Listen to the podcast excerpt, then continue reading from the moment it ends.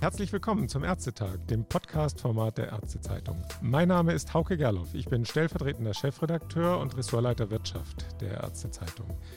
Impfen, impfen, impfen, das ist heute mal wieder unser Thema. Wenn die Arztpraxen in die Impfkampagne einsteigen, müssen sie Anforderungen an die Dokumentation erfüllen. Sie müssen die Impftermine verwalten und Patienten erinnern, die an der Reihe sind. Sie müssen auch die Lagerhaltung der Impfstoffe im Griff, im Griff haben, damit keine Impfdosen verfallen und, und, und. Wie lassen sich diese Prozesse optimieren? Wie kann die EDV dabei helfen? 50 bis 80 Millionen Impfdosen sollen in den nächsten Monaten verimpft werden. Wie soll das gehen? Zu diesem Thema begrüße ich heute zwei Gesprächspartner, die das Ganze von der Seite der Informationstechnik betrachten. Dirk Wössner, seit Januar CEO der CompuGroup Medical, die in Deutschland Marktführer bei Praxis EDV ist und sich über die Jahre weltweit zu einem der großen E-Health-Unternehmen entwickelt hat. Und Arne Westphal als Senior Vice President bei CGM zuständig für die Arztinformationssysteme in Deutschland, Österreich und der Schweiz. Herzlich willkommen am Telefon. Hallo, Herr Gerloff. Ja, herzlich willkommen auch von meiner Seite. Ja, fangen wir gleich an. Herr Wössner, Anfang Januar sind Sie als Nachfolger von Unternehmensgründer Frank Gotthard CEO der CompuGroup geworden. Vorher waren Sie bei der Telekom für das Deutschlandgeschäft verantwortlich. Nun sollen die Ärzte für die nötigen Impfungen sorgen, damit die Kontaktbeschränkungen im Superwahljahr möglichst schnell fallen können. Damit stehen Sie mit Ihrem Unternehmen sofort mittendrin im Getümmel rund um Arztsoftware. Das ist ja so das alt angestammte Geschäft der CompuGroup. Denn aber immerhin, so weit sind wir inzwischen im Gesundheitswesen, kein neuer Prozess rund um Praxen, Kliniken und Patienten sollte inzwischen geplant werden, ohne zugleich die digitalen Prozesse anzupassen. Inwieweit sind Sie nach knapp drei Monaten in dieser Welt schon angekommen, Herr Wessner? Ja, vielen Dank für die Frage, Herr Gerloff. Und äh, als Telekom-Manager kann ich sagen, die Telekom-Industrie durchlief und durchläuft ja schon seit über 20 Jahren eine radikale digitale Transformation. Und viele der Herausforderungen der Digitalisierung sind bzw. waren prinzipiell sehr ähnlich. Zum Beispiel der Umbau bestehender Prozesse, äh, wo man bei Digitalisierung über neue Prozesse nachdenken muss, die eben abbildbar sind. Die Harmonisierung von Datenstrukturen, die Interoperabilität der Systeme untereinander oder auch die Modularisierung von IT-Systemen für das Zusammenspiel zwischen oft noch gebrauchten alten Anwendungen und eben aber auch den neuen Anwendungen für die Digitalisierung. Mhm. Gleichzeitig lerne ich natürlich aktuell die Spezifika des Gesundheitswesens kennen und bin auf einer steilen Lernkurve. Allerdings habe ich ein gutes Team und mich mit viel Erfahrung und großem Sachverstand, von denen ich im Moment sehr, sehr viel lerne und in dieser spannenden Zeit bei der Digitalisierung des Gesundheitswesens dabei sein zu dürfen, begeistert mich absolut und ich fühle mich gut angekommen im Team und in der Firma. Ja, jetzt sind Sie auch gleich mittendrin. Ab Mai hieß es zuerst, dann ab Ende März, in einigen Bundesländern ab, ab, Anfang April, dann wieder ab Mitte April heißt es ja jetzt von der Bundesregierung. Die Daten für den Impfstart in den Praxen wechseln ja fast täglich. Dabei gibt es ja auch jetzt schon einige Praxen, die kräftig mitimpfen. Sind die Ärzte denn informationstechnisch gut vorbereitet?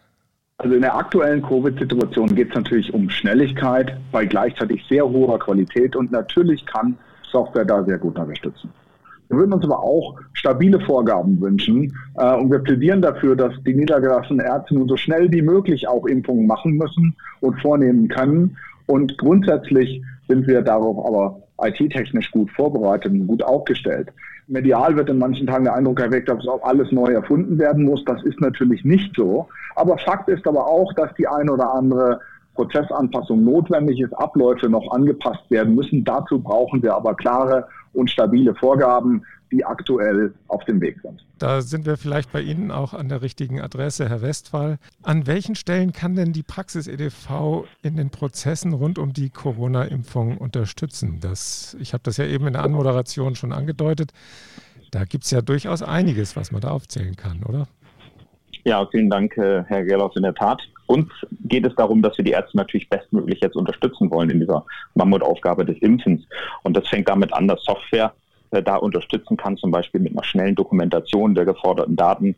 Wenn es darum geht, Impfstoffe, Chargennummern zu erfassen, das ist sicherlich ein ganz wichtiger Teil und das muss schnell und flott funktionieren. Dann geht es weiter. Erstellung von Impfplänen, die Planung von Auffrischungsimpfungen müssen äh, getätigt werden. Und dann darf man aber auch die administrativen Sachen natürlich nicht vergessen. Äh, wenn wir es schaffen können, dass wir über eine komfortable Übernahme von Daten die Abrechnung einfach unterstützen können, dann spart das natürlich äh, sinnvolle Zeit, die der Arzt in seiner Praxis verwenden kann und nicht an Dokumentation oder Mehrfacheingaben verwenden kann.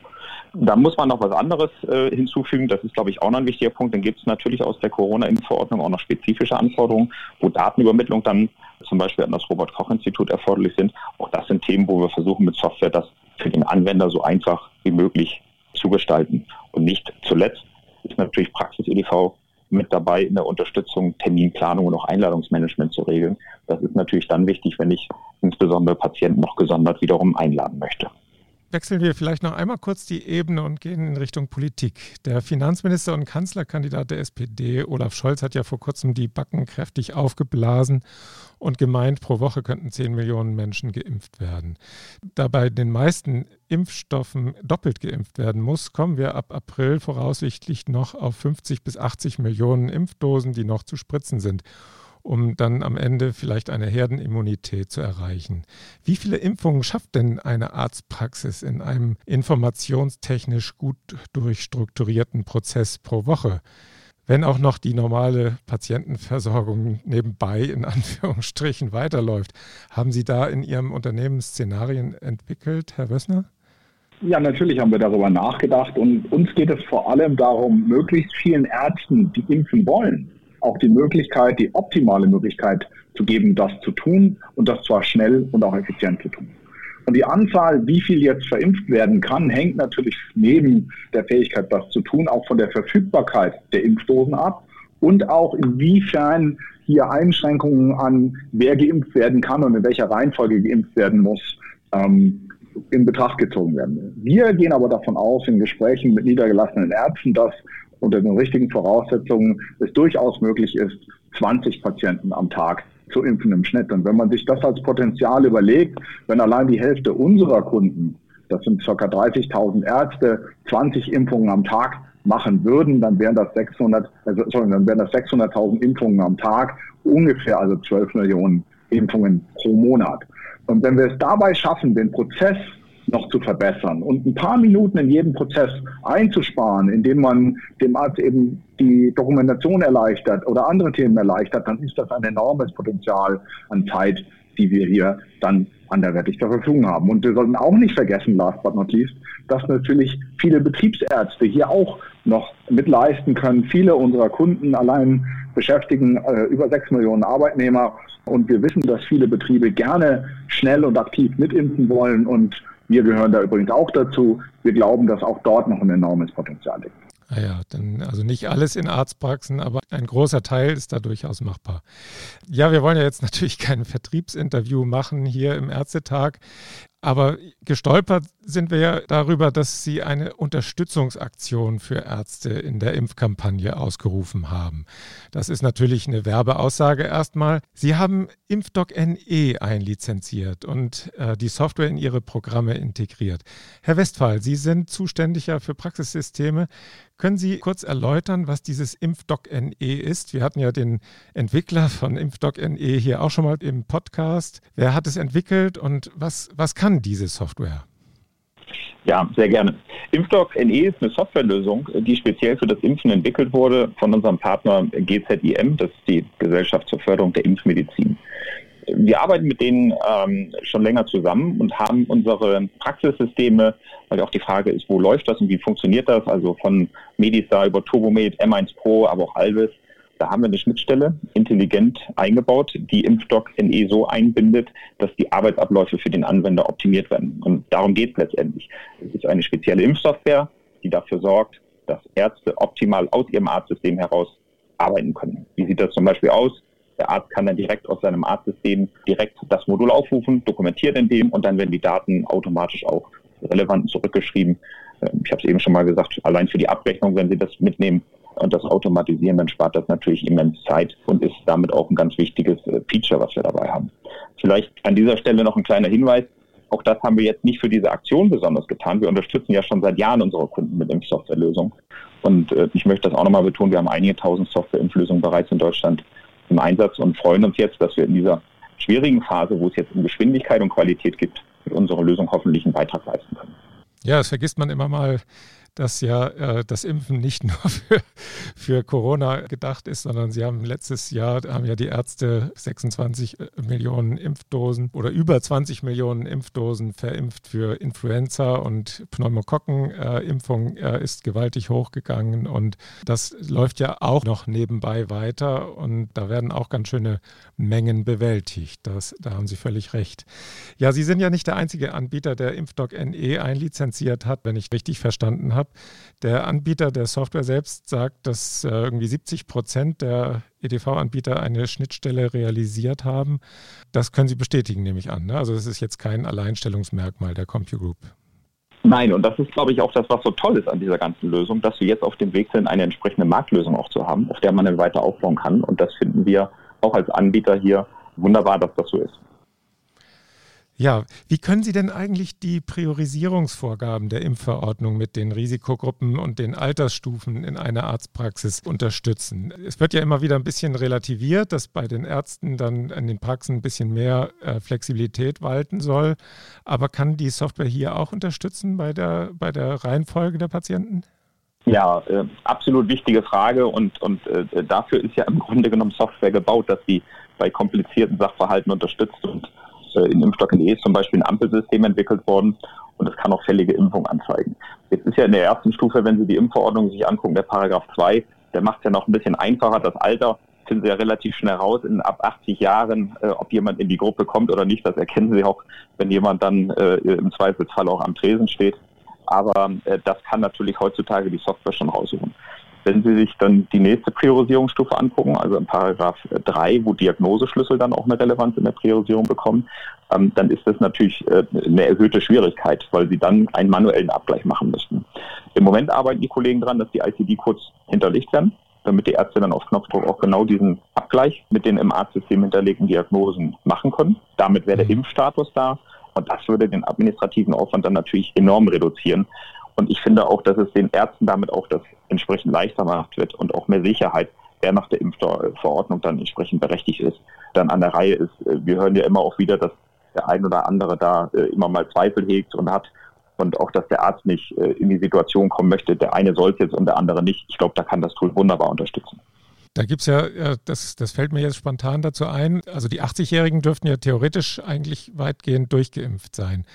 Aber sehen kann man das in der Karteikarte natürlich nicht. Ne? Also das würde dann bedeuten, dass, äh, dass äh, die Arztpraxen, wenn sie dann die Genehmigung haben, bei Patienten dann vielleicht auch anrufen, ob sie die Impfung haben wollen oder glauben Sie eher, dass die Patienten auf die Praxen zugehen werden? Das wird jetzt die spannende Frage sein, wie sich der Prozess noch in der weiteren, im weiteren Verlauf dann abbilden lässt. Wir glauben, wenn wir Geschwindigkeit erreichen wollen in dieser Thematik, dann muss man, glaube ich, jetzt möglichst schnell an die Themen rangehen und nicht anfangen, dass jetzt Arztpraxen administrativ mit übergebührenden äh, Aufwänden äh, beaufschlagt werden. Also jetzt erstmal alle alle ihre Patienten über 80 anrufen müssten, fragen müssen. Ich glaube, das ist nicht nicht Sinn der Sache. Ich glaube, was sich aber dann ganz einfach ergeben kann, ist, wenn ein Patient in der Praxis da ist und immer vorausgesetzt, Impfstoff ist auch verfügbar und er fällt in die Gruppe, dann sollte man die Information haben, okay, dieser Patient ist in der berechtigten Gruppe, könnte mit geimpft werden, Impfstoff ist da, wollen wir das heute mitmachen, dann ist, glaube ich, auch Geschwindigkeit im Vordergrund und äh, dann geht es auch sehr schnell. Die Impfkampagne hat ja für Ärzte auch eine ökonomische Dimension. Es sind teilweise ja weniger Patienten in den Praxen, gerade jetzt im Lockdown. 20 Euro Honorar je Impfung sollen Ärzte dann bekommen. Was muss man denn investieren, um IT-technisch gut unterstützt zu sein? Ich habe jetzt gelesen, Ärzte sollen binnen drei Monaten 589 Euro sparen, wenn sie Impfdoc NE schnell bei ihnen bestellen. Da habe ich erstmal einen Schreck gekriegt. Also soll die Software wirklich fast 200 Euro im Monat kosten? Also ein Impfprogramm, das von der Softwarewartung her so teuer ist wie eine ganze Praxis-EDV? Herr Wissner? Also nein, Herr Gerloff, das haben Sie falsch verstanden. Äh, Impfstock NE kostet normalerweise einmalig 450 Euro Lizenzgebühr und dann 15 Euro pro Monat Softwarepflege. Im Rahmen unseres Angebotes verzichten wir vollständig auf die Lizenzgebühr, also die 450 Euro und auch auf die 15 Euro Softwarepflege in den ersten drei Monaten. Sprich, es ist in den ersten drei Monaten komplett kostenfrei. Danach kostet es 15 Euro pro Monat und ist dann auch noch monatlich kündbar. Ich glaube, das ist ein sehr, sehr faires und gutes Angebot.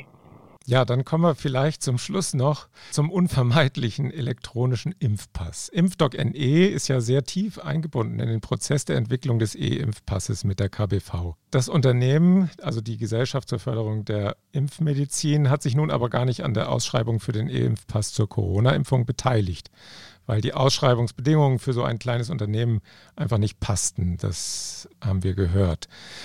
Müssten die Ärzte dann bald zwei Impfsysteme parallel auf dem Rechner haben, um dann auch Impfnachweise ausstellen zu können? Oder können Sie da als Softwarehersteller vielleicht auch informationstechnische Brücken bauen, Herr Westphal?